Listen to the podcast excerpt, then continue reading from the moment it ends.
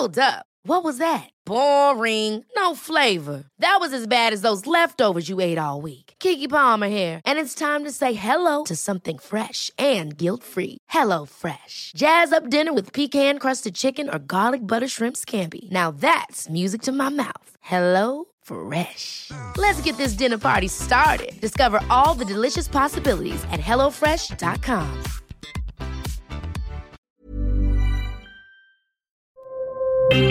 Escucha y comparte las redes del coronavirus de México y el mundo. A nivel internacional, el conteo de la Universidad John Hopkins de los Estados Unidos reporta este martes 3 de enero más de 661 millones 639 mil contagios del nuevo coronavirus y se ha alcanzado la cifra de más de 6 millones 693 mil muertes. De acuerdo con cifras de la Secretaría de Salud Federal, México registró más de 3 millones 242 mil casos de COVID-19 en 2022, lo que representó 26.38% más que los contabilizados en el 2021. Sin embargo, la mortalidad a causa de la enfermedad fue significativamente menor. Las entidades con mayores brotes del virus fueron Ciudad de México, Quintana Roo, Baja California, Sonora, Yucatán, Aguascalientes, Zacatecas, Baja California Sur, Campeche y Colima. De acuerdo con el boletín epidemiológico de la Secretaría de Salud Federal, los contagios de COVID-19 en el Estado de México pasaron de 521 casos en noviembre a 4.249 para el último corte del 27 de diciembre pasado, es decir, se incrementaron en 700%. En tanto, la Ciudad de México tiene 1.787.504 casos activos de COVID-19. Debido al tamaño de su territorio y la cantidad de población, cinco alcaldías rebasan los 100.000 casos, de las cuales en tres se registran más de 200.000 casos activos. Se trata de Iztapalapa, Álvaro Obregón, Gustavo Madero, Tlalpan y Coyoacán, mientras que Azcapotzalco está cerca de rebasar los 100.000 contagios, al igual que Cuauhtémoc.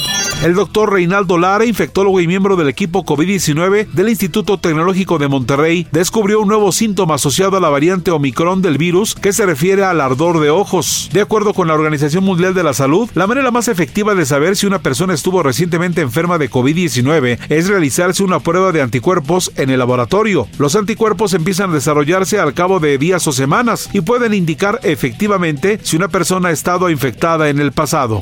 El Centro para el Control y la Prevención de Enfermedades en Estados Unidos señaló que la variante XBB1.5 es más amenazante y rápida. Se estima que aumentó su presencia exponencialmente pasando del 4 al 41% de las nuevas infecciones durante el mes de diciembre. Un estudio realizado en prisiones de California reveló que la vacunación y los refuerzos posteriores reducen la infecciosidad, pero el riesgo de infección sigue siendo alto. Esto debido a que las vacunas solo ayudan a limitar la propagación. Una investigación realizada por científicos de los Institutos Nacionales de Salud en Estados Unidos encontró que el SARS-CoV-2 es un virus que se propaga por todo el cuerpo, incluido el cerebro, donde puede permanecer hasta 8 meses tras la muerte del individuo. Los científicos analizaron 44 muestras de tejido de autopsias de personas que fallecieron por COVID-19 antes de recibir la vacunación entre abril del 2020 y marzo del 2021. Para más información del coronavirus, visita elheraldodemexico.com.mx y nuestras redes sociales.